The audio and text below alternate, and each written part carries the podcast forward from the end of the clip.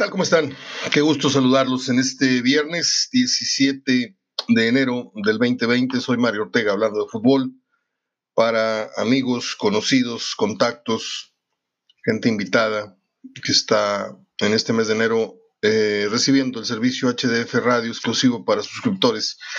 Eh, hoy cumpleaños Cuauhtémoc Blanco, 47 años. Este jugador que sin duda mmm, se instaló como uno de los consentidos de un gran sector de aficionados en México, no se diga de la América, está pues casi casi en niveles de Dios ahí. Yo recuerdo una vez, esta anécdota la he contado unas dos veces en, diferentes épocas. Eh, yo respeto mucho eh, eh, la óptica de todo mundo, el gusto de cada quien. Guatemala no fue de mis jugadores consentidos para sentarme a ver un juego del América porque estaba Cuauhtémoc, no. Eh, lo fue el caso de Brailovsky, lo fue el caso de Antonio Carlos Santos, lo fue el caso de, otros jugadores que sí me invitaban a ver un juego del América. El caso de Irseo, que con dos cambios de juego ya te, pagaba el boleto.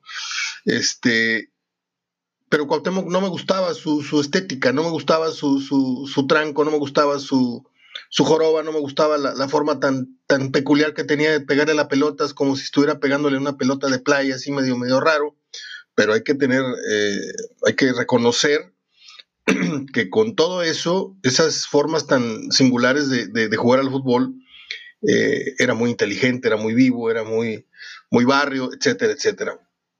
Pero la anécdota que les quiero contar es que en uno de los últimos drafts que me tocó cubrir casi todos, nomás me perdí los últimos dos, porque ya no tenía caso ir a cubrir el draft. La, verdad era, era ir a, abiertamente lo digo, a pasear, porque te apostabas afuera del hotel. Este, yo nunca hice las guardias del, reportero eh, primerizo que va y, anda ahí fildeando a los directivos a ver que le digan dos, tres palabritas por cuatro o seis horas de espera. Este, no, acá cuando ya tienes un cierto mm, recorrido, pues investigas en dónde está hospedado tal o cual directivo el que a ti te interesa y los casas a la entrada del hotel y por ahí si tienes buena relación con ellos previa, pues te invitan a comer, los invitas a comer o te invitan a una copa y ahí ya se da la información que tú requieres. Entonces ya no fui a cubrir los últimos dos eh, draft, pero los cubrí todos, ¿eh? Son todos, desde Barra Navidad, desde Acapulco, desde todos los que hubo en Cancún, uno que otro que hubo en México, fueron muchísimos, 20, 30, no me acuerdo cuántos fueron, la verdad. Eh, y en uno de ellos estábamos hospedados eh, en el mismo hotel que muchos jugadores, entrenadores, pero no era el hotel sede del draft. Este, entonces, se hizo de noche, se acabó la actividad del draft y, me aposté en uno de los cinco restaurantes que tenía el, hotel donde me hospedaba, este, dentro del hotel, y le entré al buffet. Y había una fila como de unas seis personas. Entonces yo agarro mi charola, no, agarro mi plato, no, no charola, agarro mi plato para irme a servir el guisado y algunas guarniciones. Y adelante de mí está Cristóbal Ortega, Cristóbal Ortega era el entrenador de los no sé qué de Orizaba, porque al día siguiente del draft de primera división empieza el draft de la primera. Este, y le toco el hombro, voltea y me saluda. Me dice, ¿qué pasó? No sabía mi nombre, pero sabíamos, sí sabemos quiénes son. Lo entrevisté siete mil veces cuando jugara jugador del América. Y en el fútbol las caras se reconocen mucho. ¿Sí? Cuando tú visitas una plaza que tiene cinco o siete años de no visitar, los que siguen siendo periodistas o los que siguen siendo empleados de un, equipo te reconocen. Dicen, ¿qué huele? ¿Qué milagro que andas por acá otra vez? Me pasaba mucho cuando iba yo al Estadio Azteca. Entonces volteé a Cristóbal y me dice, ¿qué huele? ¿Qué pasó, primo? Digo, sí, ¿te acuerdas? Sí, me acuerdo que eres Ortega, pero no me acuerdo tu nombre. Mario. Ah, ok. Total, terminamos compartiendo los alimentos en una muy buena charla saqué, es más, no saqué la grabadora. Le dije, oye, podemos vernos, este, sí, terminando el draft, no sé qué, este, te doy una entrevista. Y tengo un CD que imprimimos cerca de 500 CDs con la entrevista de, de Cristóbal Ortega, aquí lo tengo. junto con otros 20, 25 que hice, de José Ramón, de Romano, de La Volpe, del Piojo, muchos CDs de, de entrevistas. Y en un pasaje de la charla hablamos de su de su pasado americanista, obviamente. Entonces me cuenta que él no salió muy bien de la institución, como no salieron muy bien Tena, como no salió muy bien este y el otro, aunque a Tena le perdonaron y, está de regreso, pero a Cristóbal lo corrieron. Sí, Cristóbal Ortega está corrido de la América hasta ese día en la charla. Hoy no sé, no conozco la estructura de la América para decirles ahí, pero creo que por la forma de ser de Cristóbal, que es un tipo muy frontal, ahí me lo ve usted ahí medio callado y medio no, es un tipo que habla muy, muy, muy fuerte y muy, muy de frente. Y dice que eso le costó a él salir de la América. Este, me habla de que, ¿cómo era? Que, dijo, en, nuestros tiempos, si no eras un crack, no jugabas. No, no jugaba cualquiera. Dijo, ahorita con el jorobadito este, todo el mundo anda, anda de rodillas. Con, nosotros no, no la hubiera ni tocado. Y esa, esa declaración a mí me, me llamó muchísimo la atención, ¿eh? Este, viniendo de quien viene, ¿no? De Cristóbal Ortega. Eh, el tema es Cuauhtémoc Blanco, cumple 47 años, no fui fan, menos de sus actitudes, pero yo sé que forma parte de un personaje. Lo más triste de toda esta fecha es que Cuauhtémoc Blanco, a sus 47 años, hoy siendo gobernador del estado de Morelos, es un serio aspirante a la presidencia y eso me tiene muy preocupado. Hoy también cumpleaños eh, un amigo en lo personal, usted lo recuerda como lateral de Monterrey, Antonio Lamoca González, cumple 54 años. Un ratito me estoy comunicando con él o mandándole un mensaje para que sepa que nos estamos acordando de él. Antonio Lamoca González. bueno, pues vamos al tema. Eh, ayer saltó la liebre donde menos lo esperábamos. Bravos 4, Pumas 4. Eh, increíble partido con un Pumas eh, en desventaja en un momento dado 3 a 1. creo que Pumas empieza ganando, si mal no recuerdo, 1-0. Luego se le va el 1-1, el empate Pumas empieza perdiendo 1-0, luego lo empata Bravos, o viceversa, Bravos 1, Pumas 0, luego se va el empate, eh, llega a alcanzar un 3 1, Bravos, Pumas le da la voltereta al 4 3 y Bravos termina empatando el partido. Yo por ahí no me atreví a publicar, pero yo dije, para mí esto es un salomónico empate. No lo publiqué, ¿eh? que conste porque me arrugué, dije, no, igual me equivoco y cae un gol ahorita y sí quedan 5-4, pero yo dije, para mí esto es un salomónico empate a 4, pero finalmente así quedó.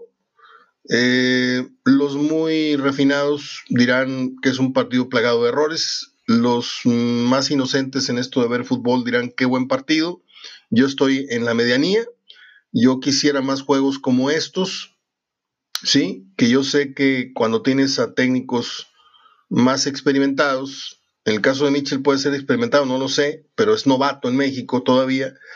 Y Caballero, pues todavía sigue siendo un novato. Por eso se dio esta, esta, esta mezcla de, estilos que, y aparte se arranca la temporada, que no terminan por, por presentar dos esquemas sólidos todavía, pero finalmente a qué va uno al fútbol. ¿A qué te sientas tú en una grada cuando vas a ver un partido entre universitarios o llaneros? ¿Te sientas a ver estrategias o te sientas a ver goles? A veces el fútbol es para divertirse, ¿eh? no para pensar tanto. A veces el fútbol no tiene necesariamente que ser un ajedrez, una partida de ajedrez entre dos entrenadores. A veces el fútbol requiere volver a ser lo que jugábamos en el recreo, ¿sí? Algo, algo recreativo, algo lúdico, algo, algo alegre. Este, a mí me da mucho gusto, no sé a ustedes, me da mucho gusto cuando la, la televisión de pronto toma a un portero y a un compañero de defensa riéndose por un, por un posible error o por un posible oso o una devolución que pudo haber sido autogol y que se va por la meta y, se chocan las manos y se ríen como diciendo, no manches, o sea, pero hay una risa, no hay estrés.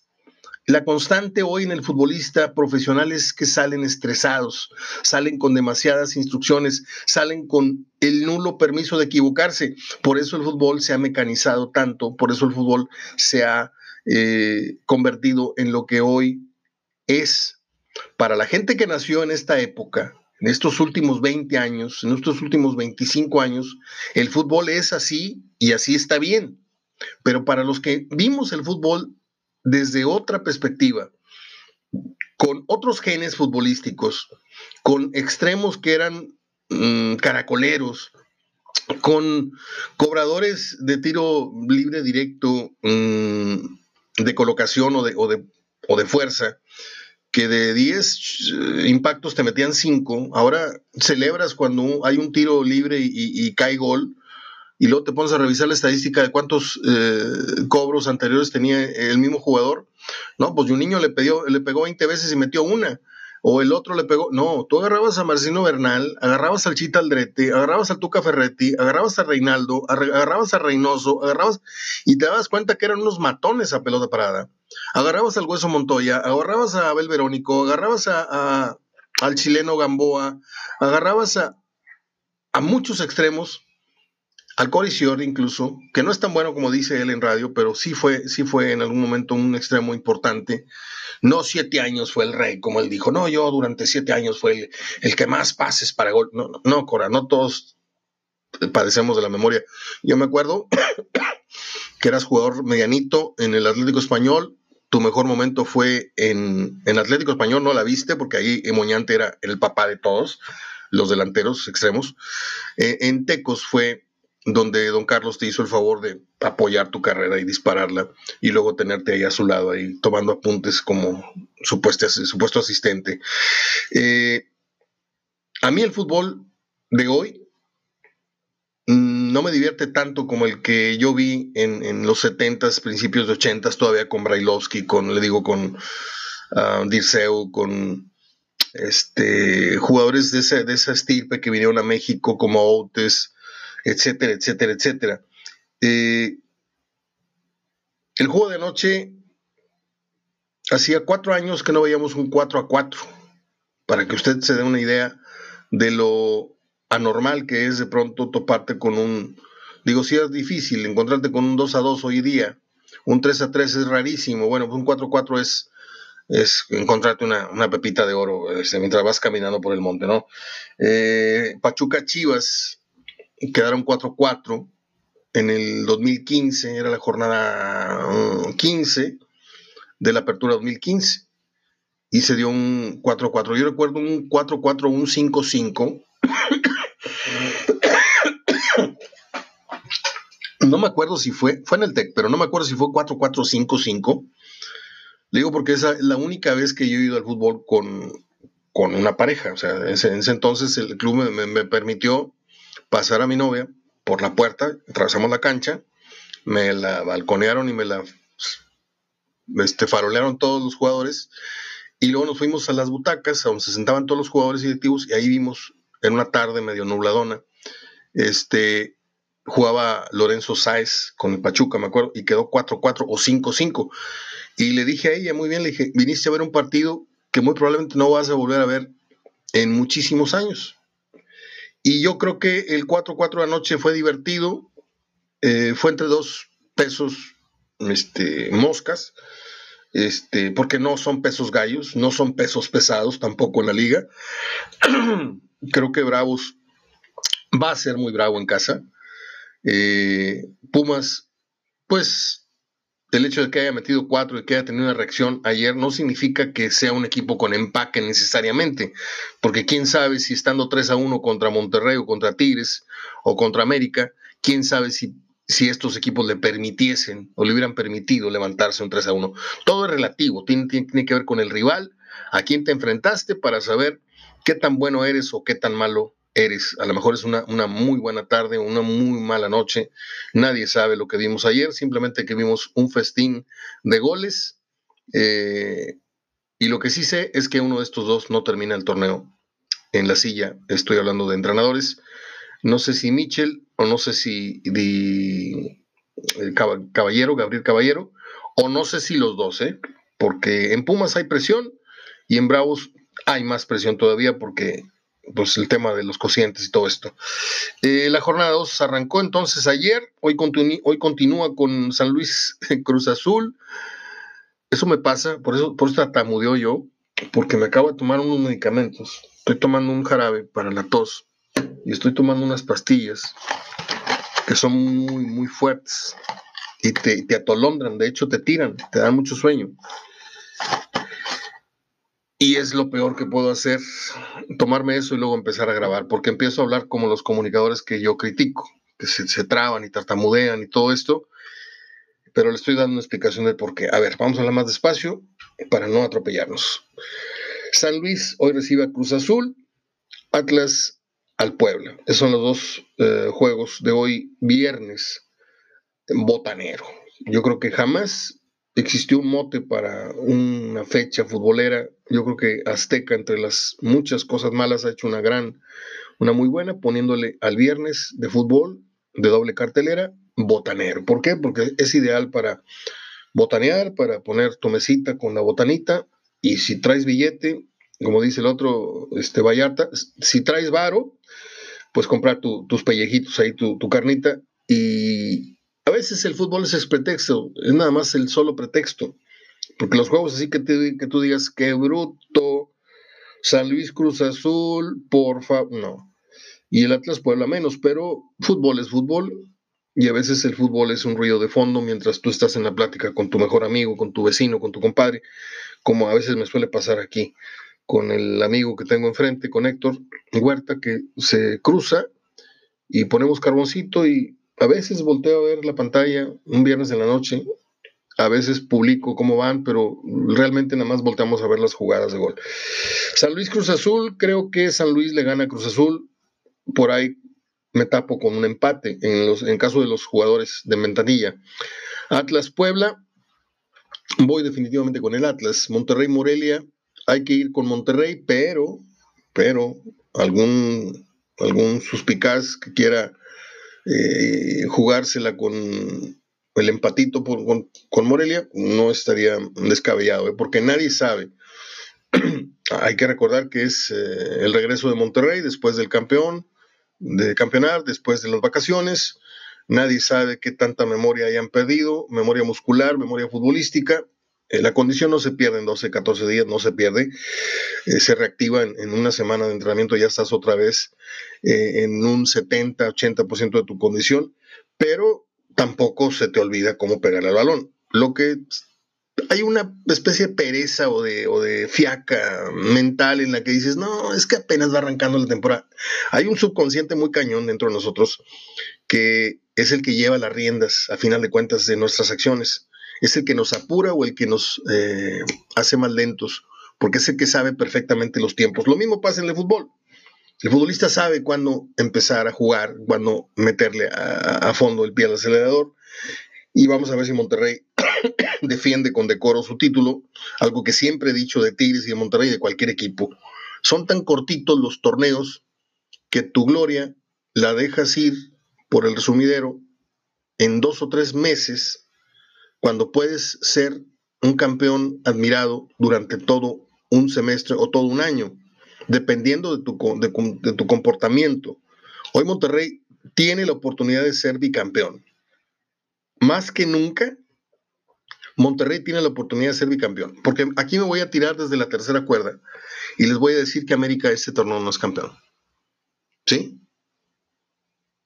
Yo sé que hay una persona que me, hace marca personal, eh, que aprecio mucho, que es un, muchacho, un padre de familia joven, no sé si es padre familia, no he visto tus fotos bien, Pepe, pero eh, guárdame esta. Como me guardan muchos comentarios, América, este torneo no es campeón. ¿sí? La, la, salida de Guido les va a afectar más de lo que ustedes imaginan, así como a, Cruz Azul le afectó la partida de aquel argentino que se fue a Boca, Marcone creo que se llamaba, eh, se le cayó totalmente el, teatrito al señor, este, aquel portugués. Yo no veo al América campeón, lo veo peleando, lo veo luchón como siempre, lo veo cuarto, lo veo tercero, pero no lo veo campeón. Entonces yo creo que el tiro en, este, en esta liga está otra vez entre Santos, León y Monterrey. apúnteme en cuarto sitio a los Tigres. Ojalá y me equivoque, ahí sí digo, ojalá y me equivoque. Y Tigres, y no lo digo por el arranque de torneo que tuvieron, ¿eh? lo hablo porque siento que se están dando las condiciones para que haya una, una metamorfosis ya. Este, hay jugadores que están cumpliendo su ciclo mental y futbolístico en Tigres. Permítame un segundito. Se me fue la voz totalmente.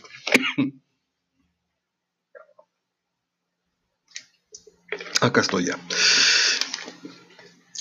No sé, no sé, ahí se las dejo de tarea a uno que otro. Yo sé que me van a mentar cuanta madre los que vieron que Tigres no, no lo veo para campeón. Este torneo no lo veo para campeón. Punto. ¿Sí? Es que falta mucho, a lo mejor Guiñac se levanta y se conecta en la liguilla. Sí, yo no digo que no. Sí, pero al menos yo tengo la corazonada de que América, así, de, de uno, les digo, de una, no es campeón porque yo siento que hay muchas incorporaciones, va llegando un, argentino, Acevedo, este, ¿cómo es la cosa? Mm, ahora les digo, Nicolás Acevedo, medio uruguayo, por Guido Rodríguez. ¿Usted cree que Acevedo va a llegar y va a hacer clic así nada más? ¿Usted cree que Acevedo va a dar los mismos resultados en la contención de la América, que le va a dar solidez y le va a dar salida y le va a dar gol? ¿Usted cree que todo le va a salir a pedir eh, eh, de boca al Piojo como le ha venido sucediendo, en donde ha venido pisando en, firme, en medio del pantano ha pisado rocas y no se ha resbalado, ha sido sorprendente. La, temporada pasada el Piojo fue sorprendente, porque a cualquier entrenador se hubiera caído totalmente el, diagrama, se hubiera caído el, castillo naipes que tenía, con las ventas de Marchesín y que el otro y que el otro, y ahora les venden al crack. ¿Sí? en fin más partidos. El sábado Monterrey Morelia, les dije, Pachuca Chivas, América. Hay cuatro buenos partidos para eh, sentarse a ver. Al menos las llaves.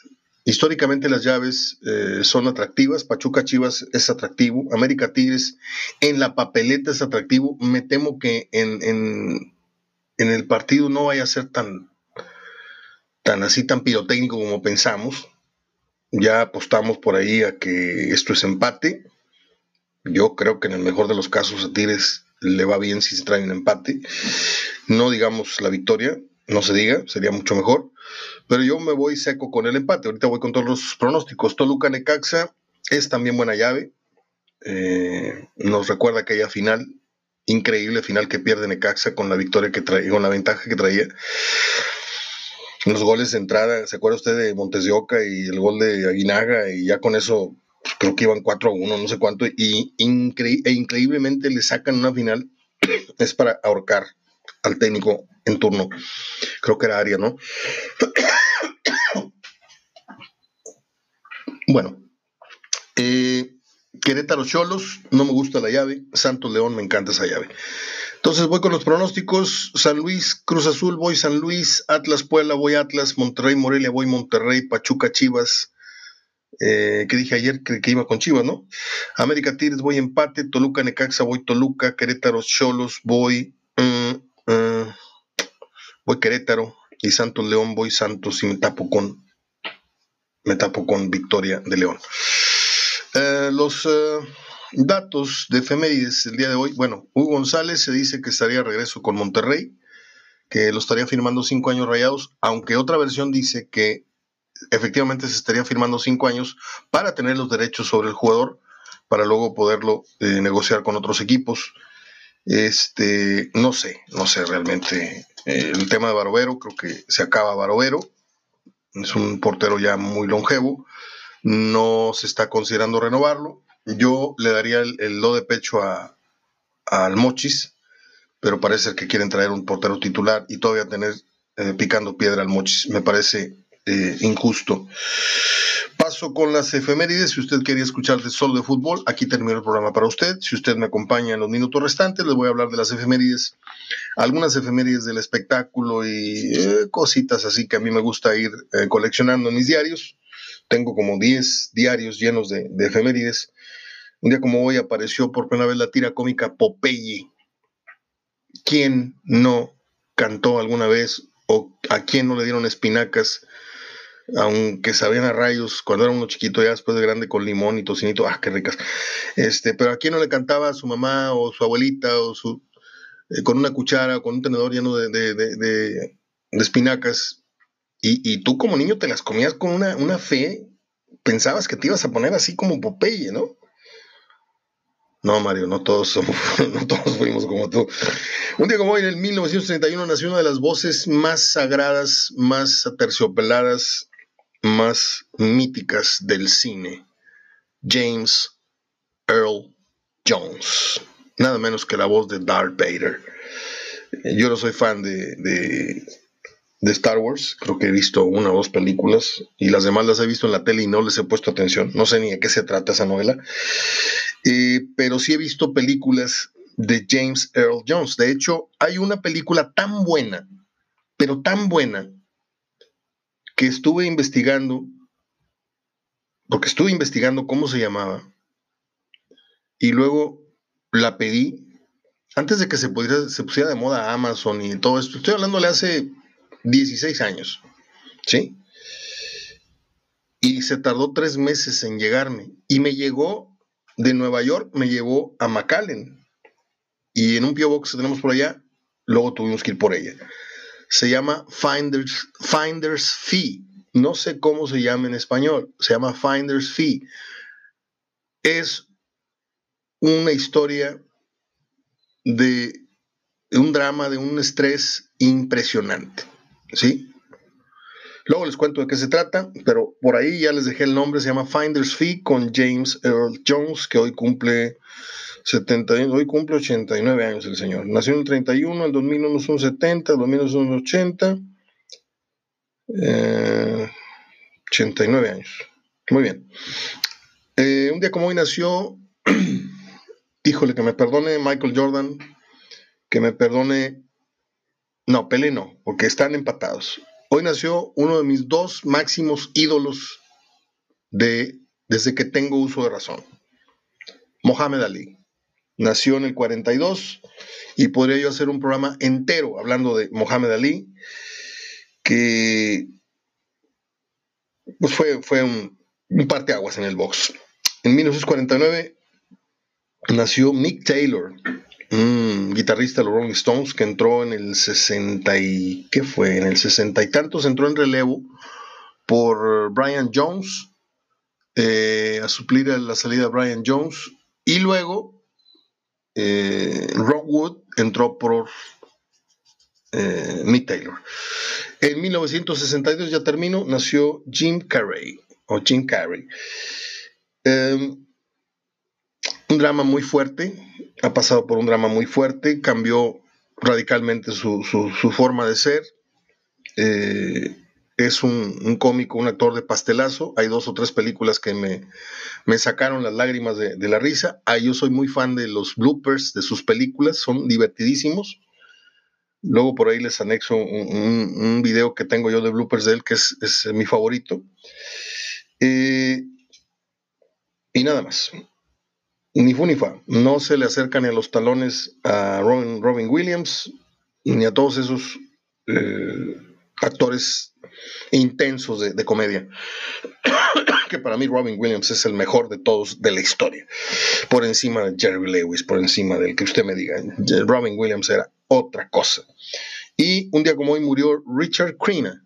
Richard Crenna, ¿quién era? Un actor en Hollywood que hizo aquella película de Rambo, que era el líder de las Boinas Verdes que es el que manda la guerra textual literalmente a, Rambo para luego ser traicionado en, medio de la misión. Y Rambo se regresa a darle en toda su madre, ¿no? Bueno, ese actor, cuando el Rambo le dice con la boca chueca, voy por ti, no sé qué, y se ve donde se le afloja el estómago por teléfono, está así tomando la llamada, ese actor era Richard Crenna. Es todo, les deseo un gran fin de semana. Les he dejado aquí media hora de comentarios, les he dado aquí gran parte de lo que soy, que es pues mi, gusto por hablar de fútbol con todos ustedes. Eh, ojalá y resulte una buena semana, digo un buen fin de semana futbolero, que gane Tigres, que gane Monterrey, que gane el que usted le dé la gana. Mis pronósticos no son deseos, simplemente son corazonadas, que les quede siempre muy claro. Yo no tengo consigna contra ningún equipo. Abrazo de gol. Y esperemos Dios mediante estarnos conectando con ustedes y ustedes conmigo el próximo lunes. Hasta entonces.